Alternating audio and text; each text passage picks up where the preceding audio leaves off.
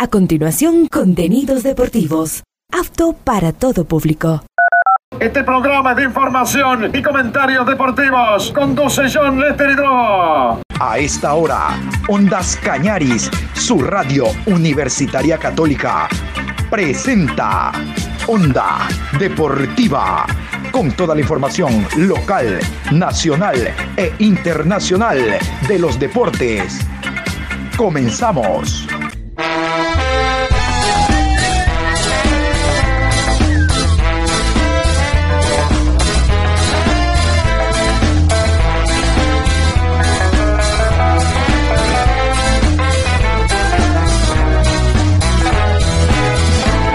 Eso ahora vamos a bailar para cambiar esta suerte. Si sabemos gambetear para ausentar la muerte.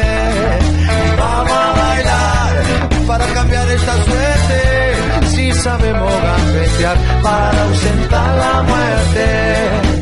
Iniciamos con la mejor información en Onda Deportiva. Hola, ¿qué tal? ¿Cómo les va? Buenas tardes, qué gusto saludarlos. Iniciando la programación a esta hora. Hoy estamos lunes 8 de enero, programa 1350 a lo largo del día.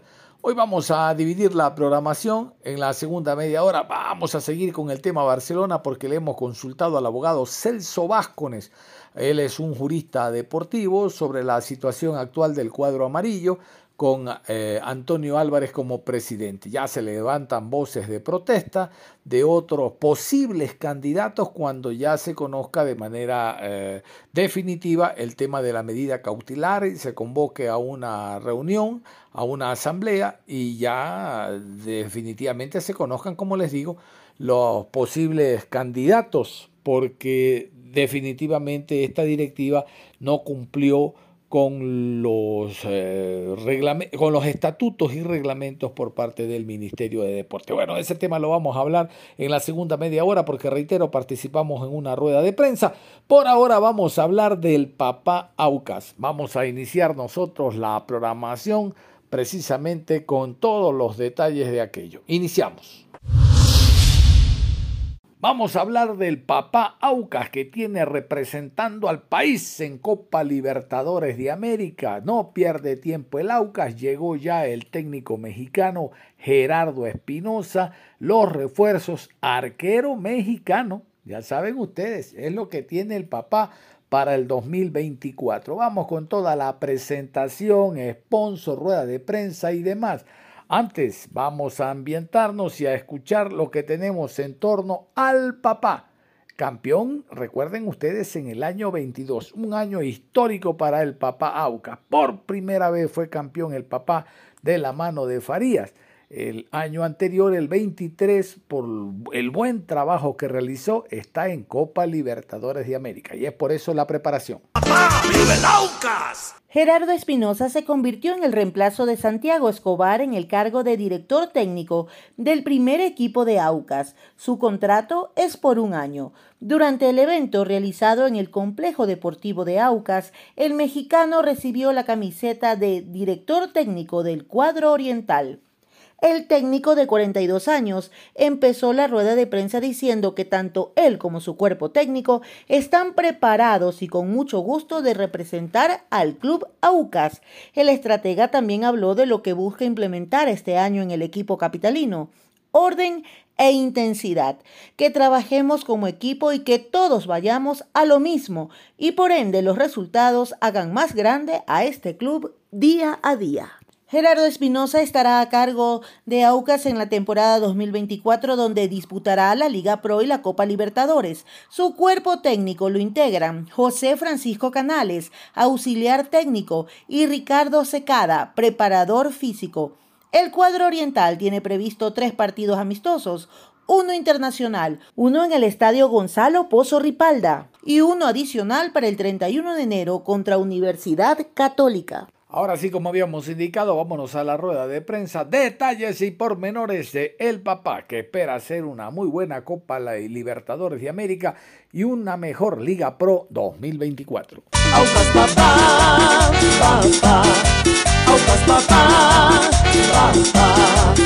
Muy buenas tardes. Sociedad Deportiva Aucas se complace en dar la bienvenida a la firma del convenio con el que Has Evolution se convierte en el nuevo sponsor de la indumentaria de Sociedad Deportiva Aucas, tanto para el equipo femenino, todas las categorías formativas y por supuesto el primer equipo del cuadro oriental. Para aquello saludamos con la mesa directiva conformada por el doctor Julián Pastor, Soto, director ejecutivo de Sociedad Deportiva Aucas, y el señor Adrián Urbina, gerente de marketing de Hasa Evolution.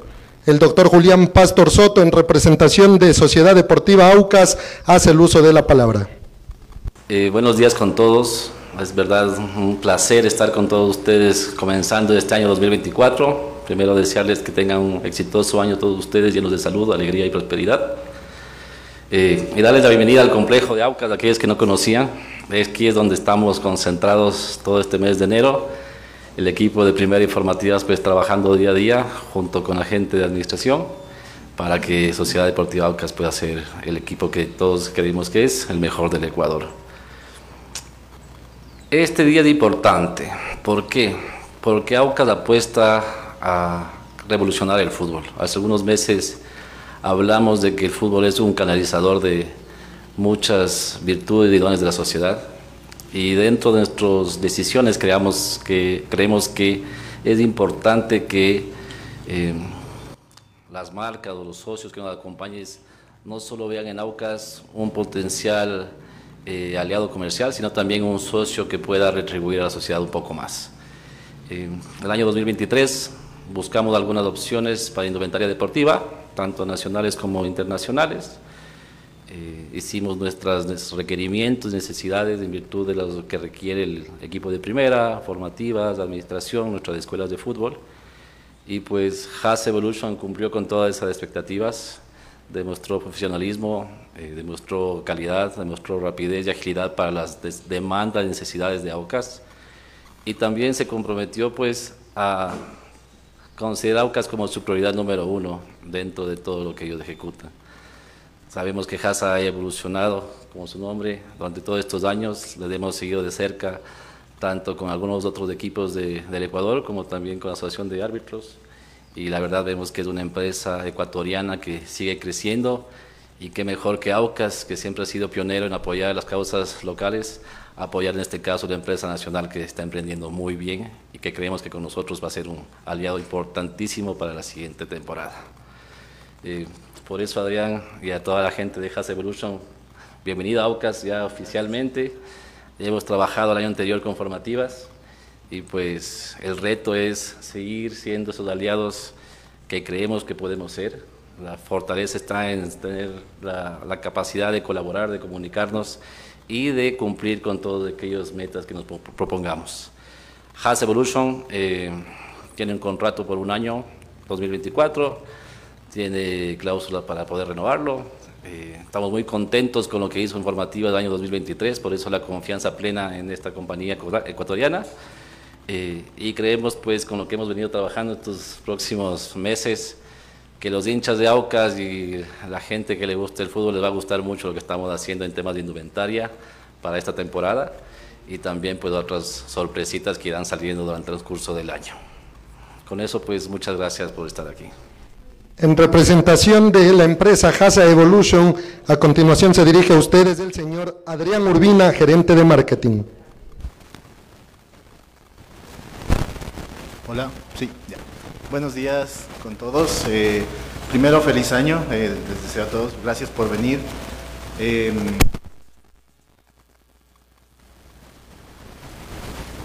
por fin teniendo un, eh, este convenio que con nosotros como marca ecuatoriana nos llena de bastante orgullo de tener un grande en, nuestra, en nuestras filas, por así decirlo.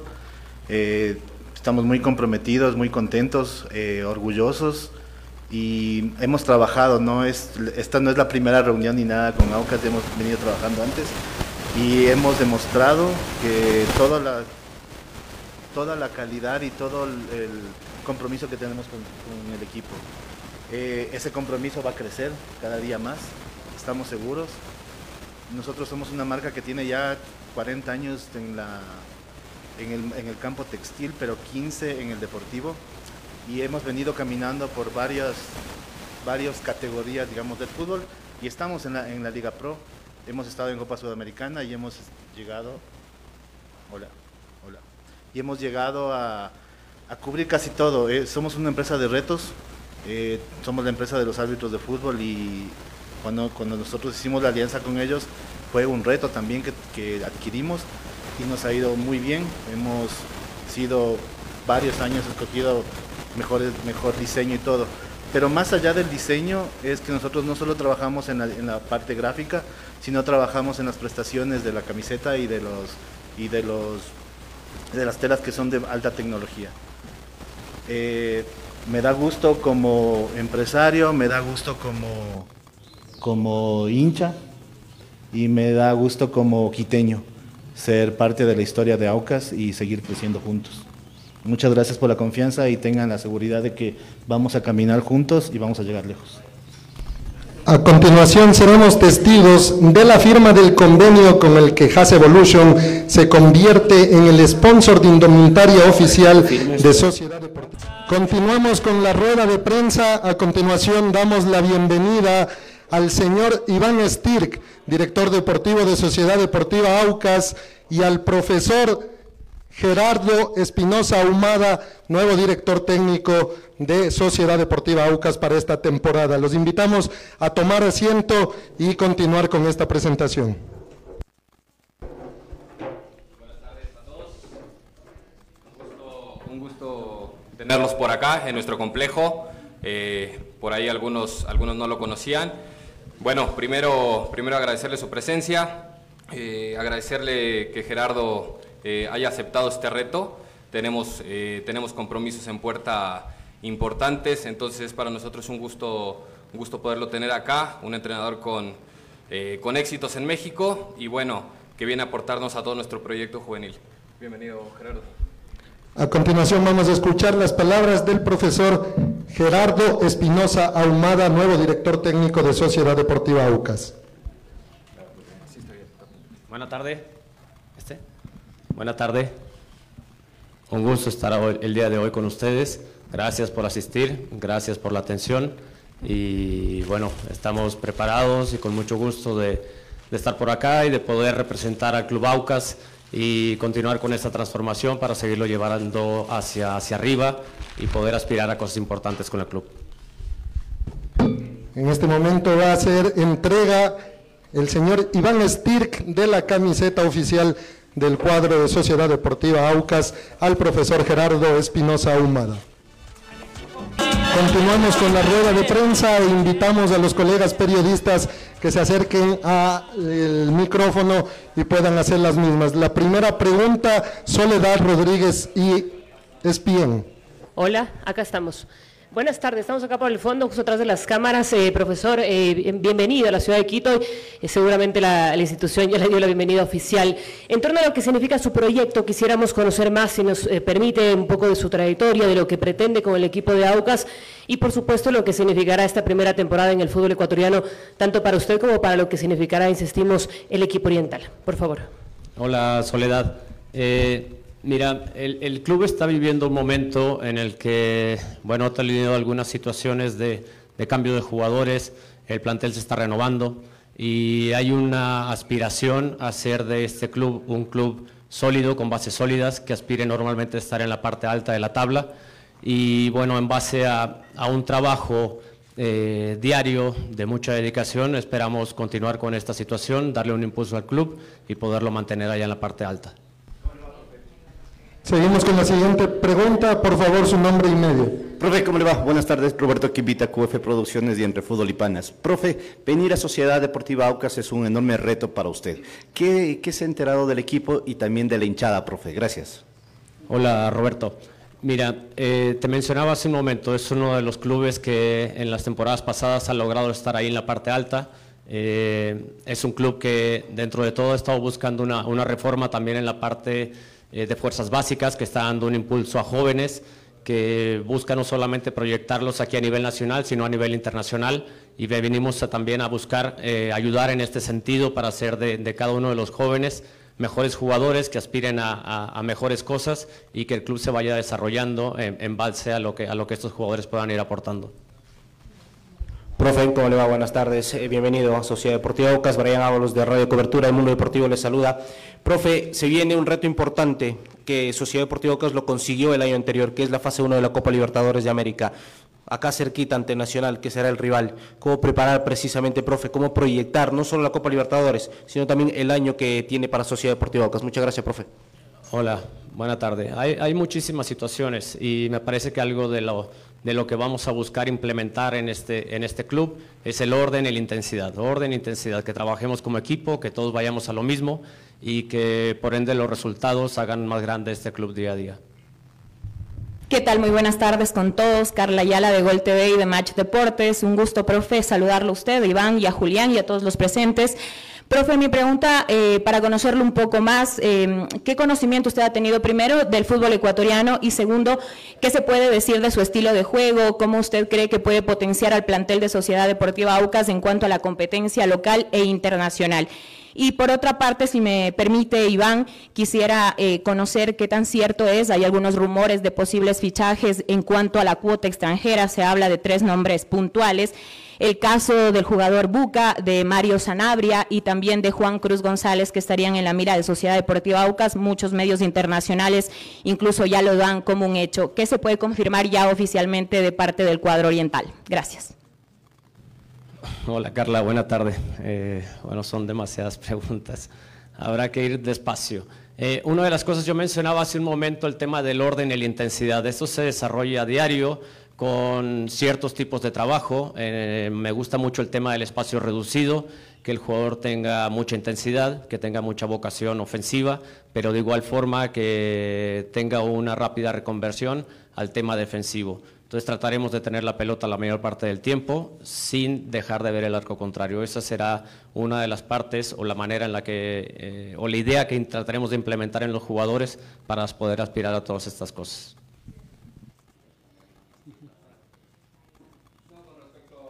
de los refuerzos, bueno, estamos, estamos trabajando, estamos eh, terminando de, afinar algunos detalles contractuales con algunos jugadores.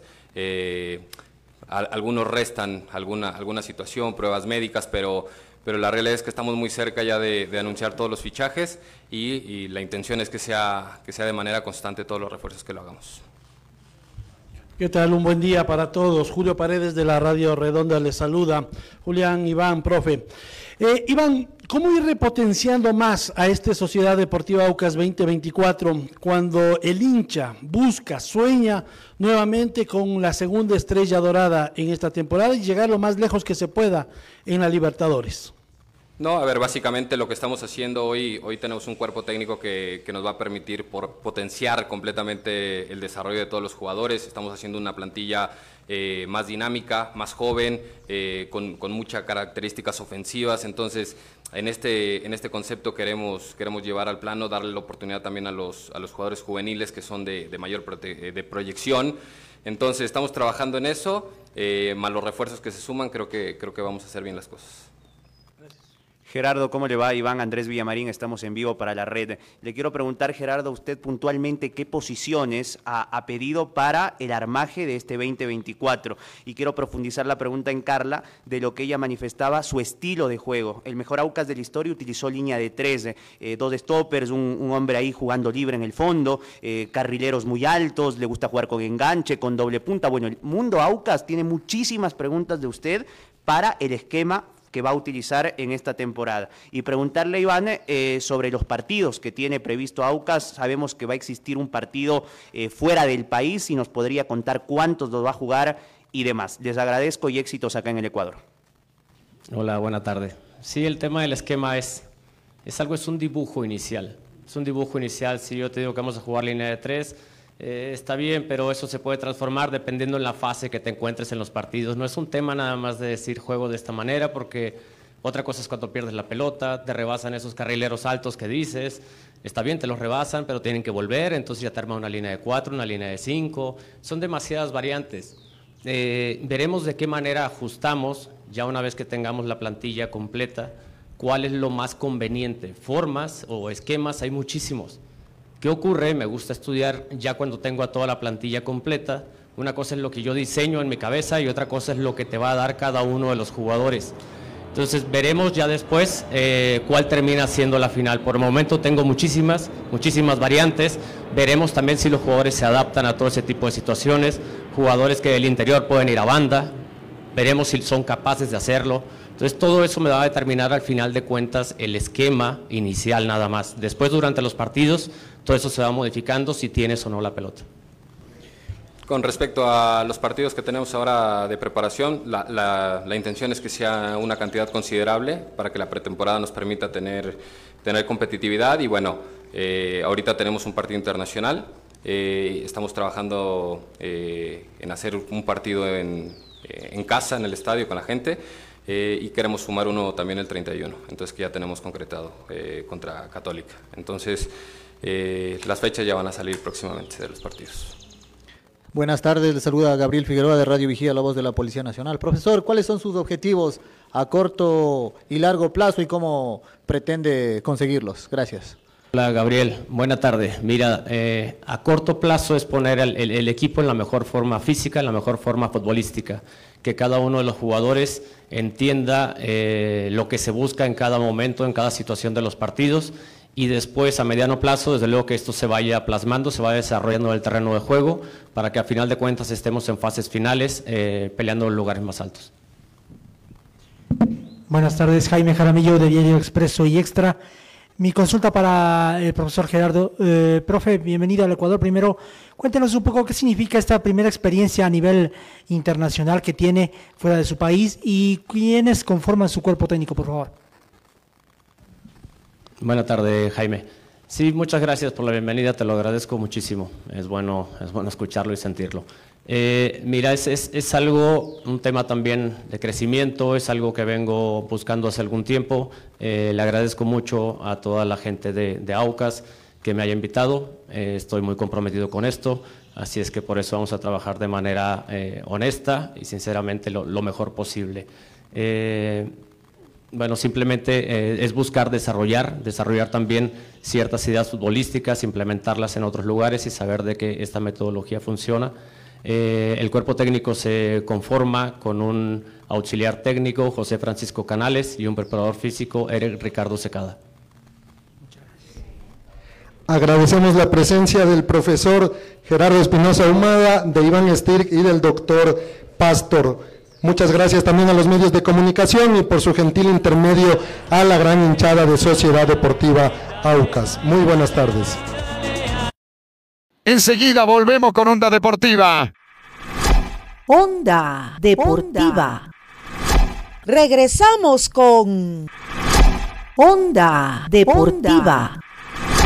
Ya estamos de vuelta en Onda Deportiva. Aquí estamos y seguimos. Vamos a escuchar, como habíamos dicho al inicio de la programación, en esta segunda parte, al abogado Celso Vázquez. Participamos de la rueda de prensa. Celso Vázquez es un jurista especializado en legislación deportiva sobre el tema del Barcelona. Ha dado mucho que hablar, sobre todo después de la rueda de prensa de la semana anterior, cuando se habló de que alguien del ministerio llamó precisamente para presionar a través de alguna ayudadita, entre comillas, y que la resolución del ministerio salga favorable para el conjunto del Barcelona. Barcelona lo denunció. Este y otros temas vamos a hablar, reitero, con el abogado Celso Vázquez, tema directorio del Barcelona. Escuchemos. Vamos, vamos desde el inicio, diría yo. Es decir, cuando, cuando se convocan a las elecciones, hay un comité electoral o un tribunal electoral que recibe varias listas de candidatos y empezando por ahí, eh, como que descalifica a dos candidatos eh, que en realidad, desde mi punto de vista, no encontraba razón para la, descalificación. Empecemos por ahí. Después, el Tribunal Electoral, cumpliendo lo que, está, lo que establece el estatuto de que si solamente queda un candidato, lo posesiona ahí hay una controversia con lo que establece la ley y el reglamento del deporte. Es decir, la ley del deporte establece que obligatoriamente tiene que haber una asamblea general de elecciones, no una posesión directa. Entonces, en Barcelona dicen, nosotros cumplimos con lo que establece el estatuto, no llevamos a cabo una asamblea general de elecciones, es decir, no llevamos a cabo una elección de los socios, sino que queda solamente un, candidato y nosotros lo posesionamos. Desde ahí es como que la cosa ya no le va gustando al Ministerio del Deporte. El Ministerio del Deporte, cuando Barcelona solicita el registro de la directiva en el Ministerio del Deporte, el Ministerio del Deporte le solicita y le hace ciertas observaciones al trámite para que ellos presenten sus descargos y sus observaciones y pruebas. Este, este periodo me parece que vence el día de mañana, el plazo para presentar descargos y pruebas vence el día de mañana, eh, más allá de que Barcelona entiendo que ya presentó una contestación. Y a la par de este tiempo, eh, un socio de Barcelona presenta una acción de protección alegando una violación constitucional de un derecho de la directiva de Barcelona y solicita a un juez que por medida cautelar, ¿qué quiere decir esto de medida cautelar? Las medidas cautelares se emiten para evitar que se siga violentando un derecho y se emiten solamente con carácter temporal. Es decir, mira, si es que yo alego que me están violando un derecho, el juez dice, para evitar esa, que esa violación continúe, yo emito una medida cautelar hasta que yo resuelva el fondo del asunto. ¿Qué fue lo que pasó? Un socio de Barcelona presenta una acción de protección alegando una violación de un derecho constitucional y un juez acepta la medida cautelar de, primero, dejar sin efecto la comunicación del Ministerio del Deporte solicitando observaciones y segundo, disponiendo, el juez dispone que el Ministerio del Deporte reconozca e y registre la directiva presidida por Antonio Álvarez como medida cautelar. Ojo, entonces, desde ahí creo que ya existe un, problema en lo que ha resuelto, ha resuelto el juez.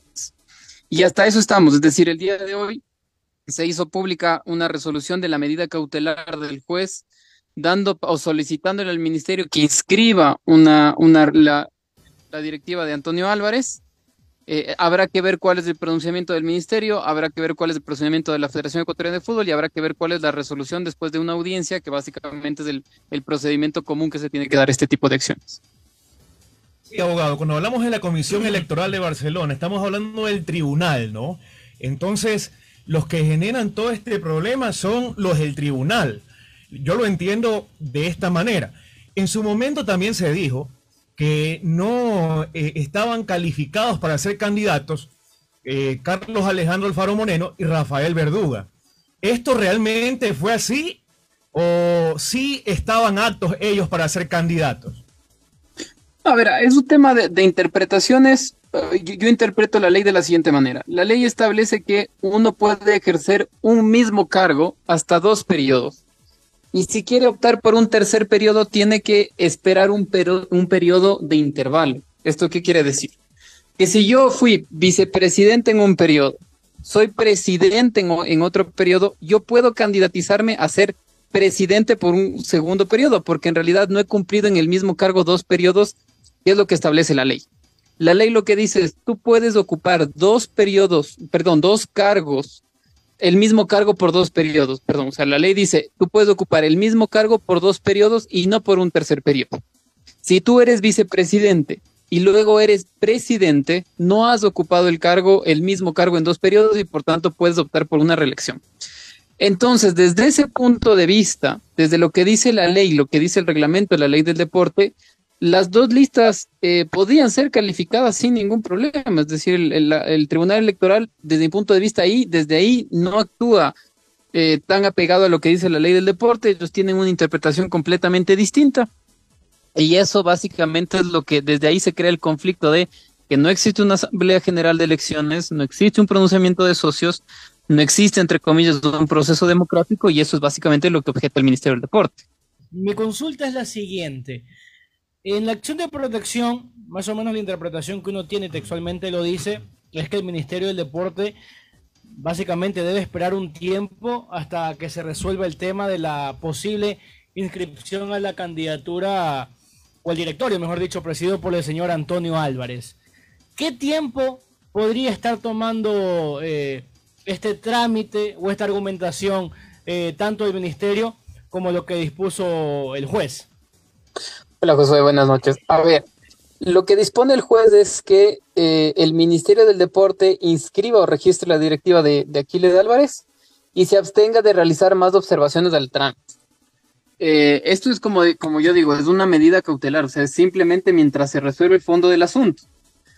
En este momento, desde mi punto de vista, el juez se arroga funciones que le competen única y exclusivamente al Ministerio del Deporte por mandato legal. Empecemos por ahí. Ahora, la naturaleza de las acciones de protección es que tiene que ser resueltas en el menor tiempo posible. Es decir, el juez en este momento debe ya convocar a una audiencia en el cual escuchará los alegatos de las partes y después de esa audiencia eh, habrá una resolución e incluso puede haber una apelación. Pero mientras no exista la audiencia, no se puede resolver el fondo del asunto. Y mientras no se puede resolver el fondo del asunto, eh, la medida cautelar en este momento debería ser reconocida y aplicada. O sea, más allá de que no nos guste o que tal vez no le encontremos un poco de sentido a la medida cautelar, eh, es, una, es una adopción de un juez competente en Ecuador y tendría que ser básicamente acatada por el ministerio hasta que exista la, la audiencia, hasta que exista una resolución. Pero ojo, yo creo que el ministerio sí podría pronunciarse sobre su trámite de registro de la directiva que se lleva dentro de su dependencia, pronunciarse estableciendo si es que cumple o no los, los criterios establecidos en la ley para que se produzca la, el registro de la directiva. disculpe que, que, sea reiterativo, eh, que sí, ahora con, con, la última respuesta que usted acaba de dar, sí me, surgieron dudas. Básicamente dice que con esta acción de protección, el Ministerio del Deporte está arraigado de que sí o sí se debe aceptar la inscripción de la candidatura del señor Antonio Álvarez, muy aparte que porque se tenía entendido que posiblemente hoy, eh, miércoles 3 de enero, podía salir el pronunciamiento del Ministerio del Deporte sea positivo o negativo respecto a los puntos mencionados en días anteriores. O sea, a ver, la situación es la siguiente hay un pronunciamiento de un juez competente en Ecuador que dice como medida cautelar, es decir, mientras yo resuelvo el fondo del asunto, tú tienes que cumplir algo. Esa resolución del juez es, mientras yo resuelvo el fondo de la acción de protección, tu Ministerio del Deporte tienes que registrar o reconocer a Aquiles, eh, perdón, a Antonio Álvarez como presidente de, de Barcelona.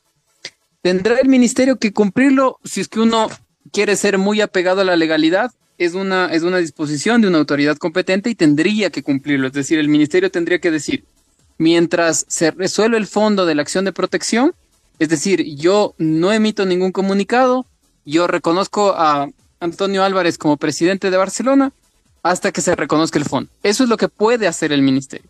Pero también a su vez, a la par, lo que puede hacer el ministerio es decir, yo tengo ya iniciado en mi dependencia un procedimiento de registro y dentro de ese procedimiento de registro yo ya tengo una resolución o un pronunciamiento de un acto administrativo, que es o reconocer o no reconocer una directiva. Entonces ahí se está creando un conflicto de competencias entre el ministerio y el juez que en realidad tendría que ser visto en, la audiencia, en la audiencia donde se va a tratar el tema. Nunca ha existido un atenuante como el que estamos viviendo ahora en la cual eh, usted ha dicho de que es eh, falta de interpretación de porque ya estamos prácticamente contra el tiempo en el caso Barcelona.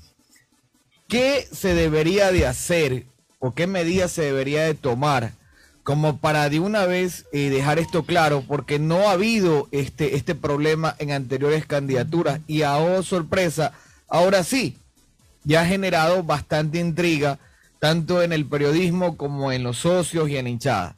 ¿Qué se puede hacer o cuál sería la medida más fácil como para subsanar este, este malentendido y poder eh, ya tener un presidente o a lo mejor hacer unas elecciones rápidas si llegase a ver lo que usted acaba de decir, la, lo de lo que tiene que presentar la, la parte de apelatoria, pues no. De acuerdo. A ver, para mí, desde mi punto de vista, y esto es un, criterio, el problema radica desde que se emite el reglamento general a la ley del deporte en el julio o septiembre del 2020.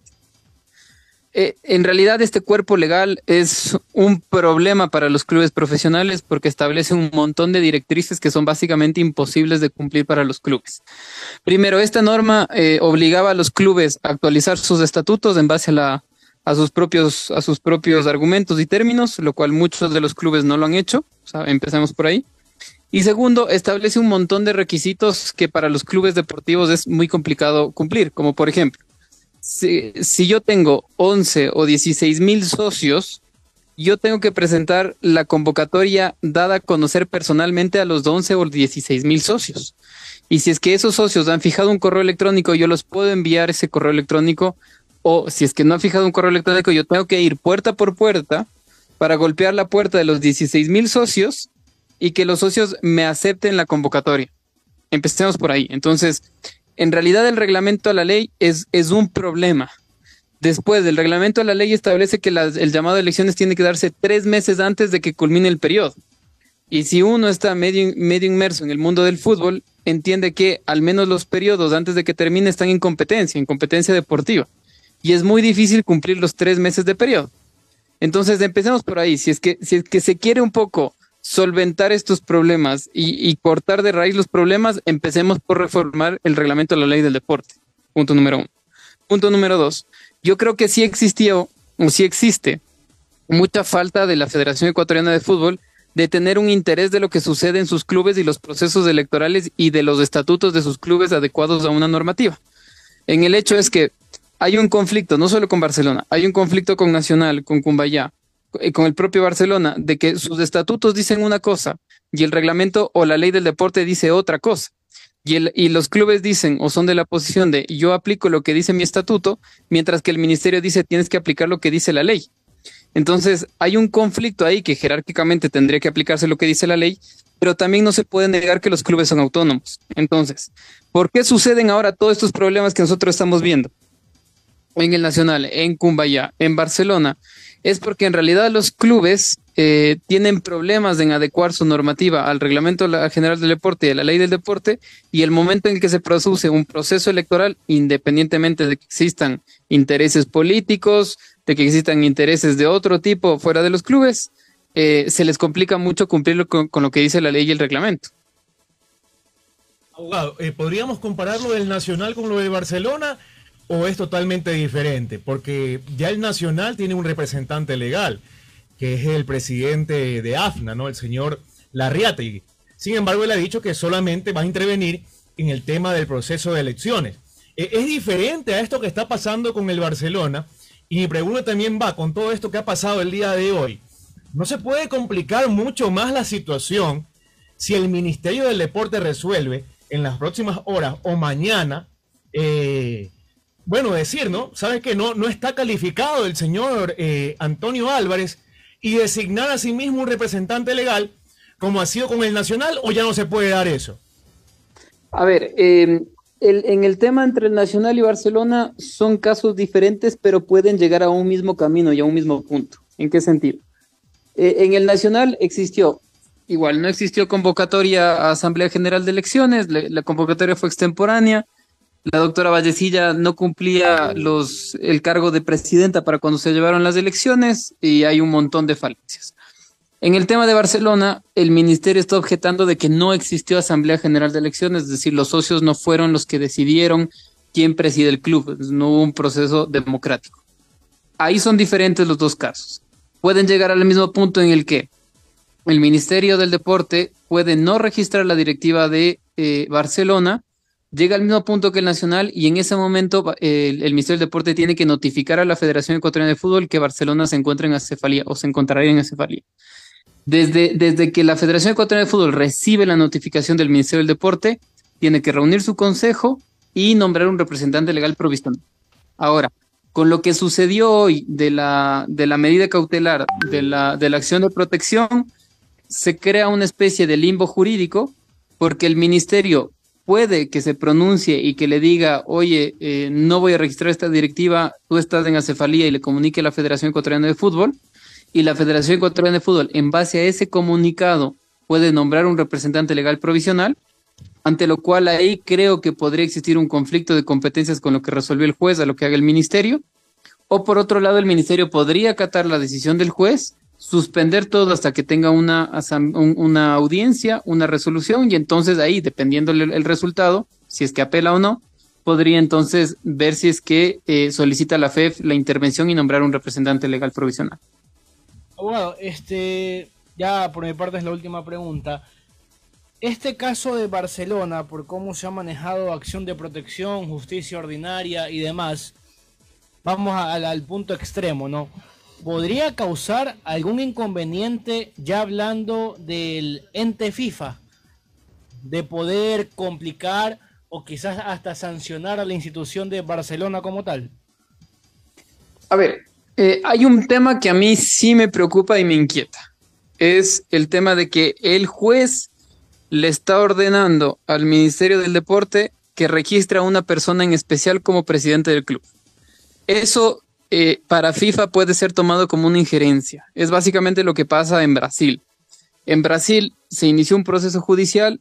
En ese proceso judicial un juez dice, el presidente de la Confederación Brasileña de Fútbol ya no es, no, no conozco, y yo como juez nombro a esta persona como presidente de la Confederación Brasileña de Fútbol.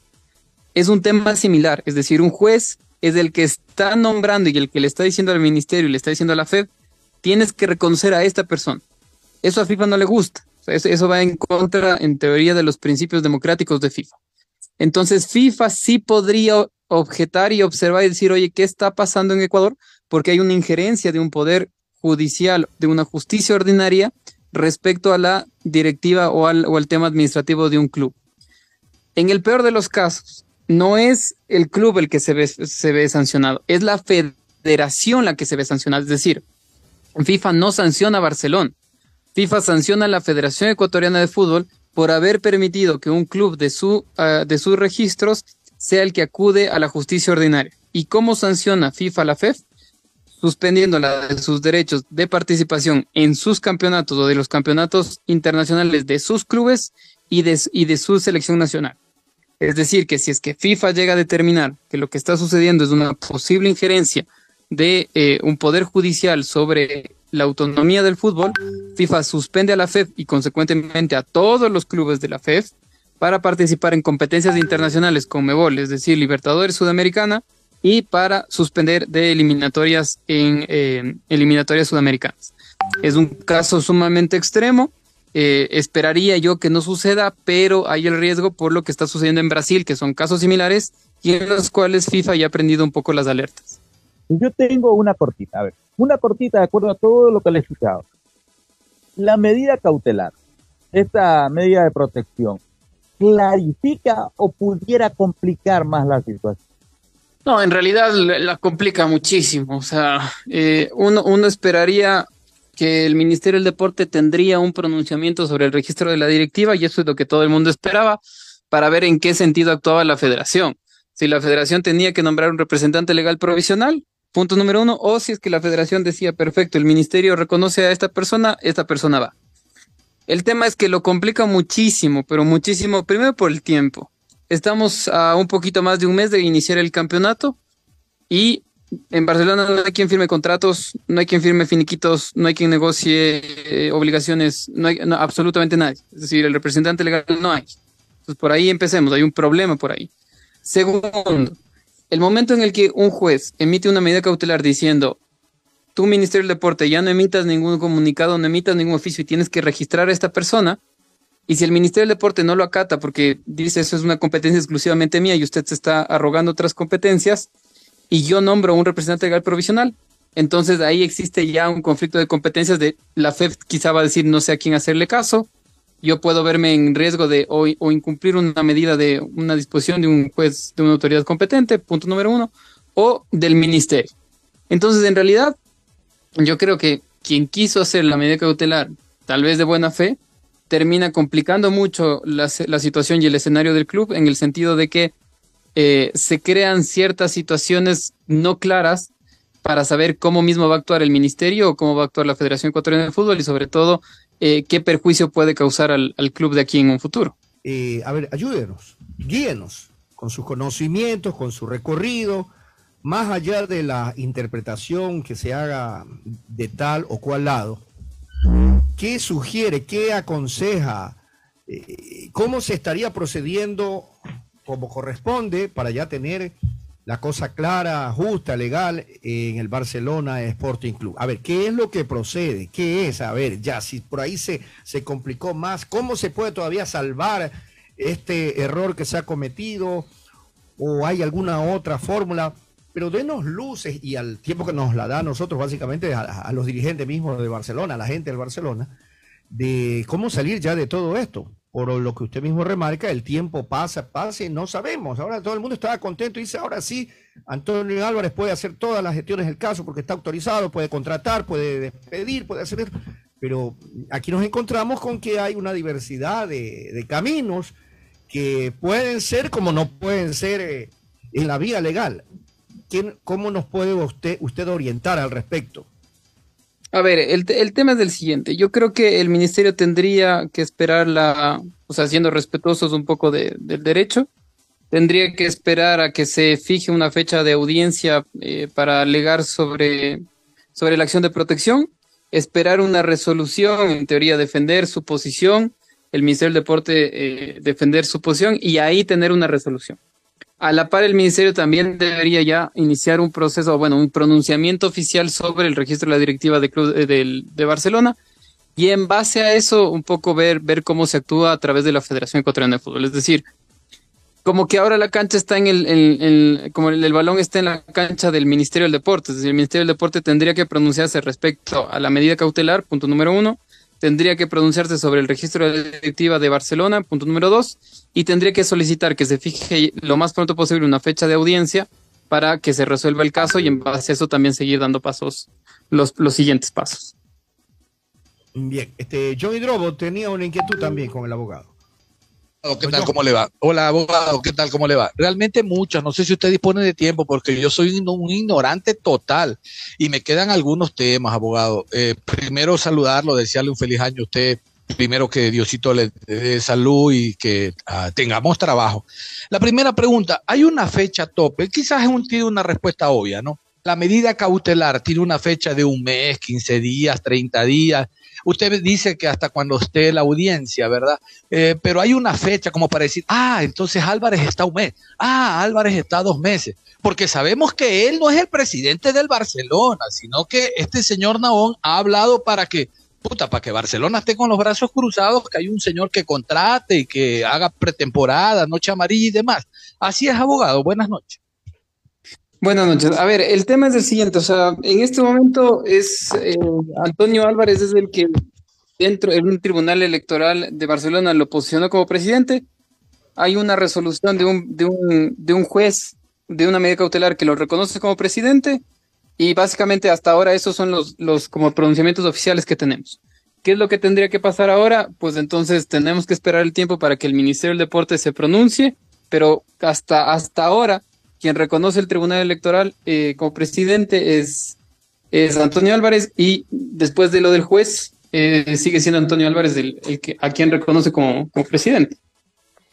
Pero hay un tiempo, otra vez abogado, discúlpeme, ya le dije yo soy lento, hay un tiempo, un mes, dos meses, quince días, dos semanas para ya, no digo desconocer, sino ya que alguien se haga cargo y convoque a asamblea para convocar a elecciones luego.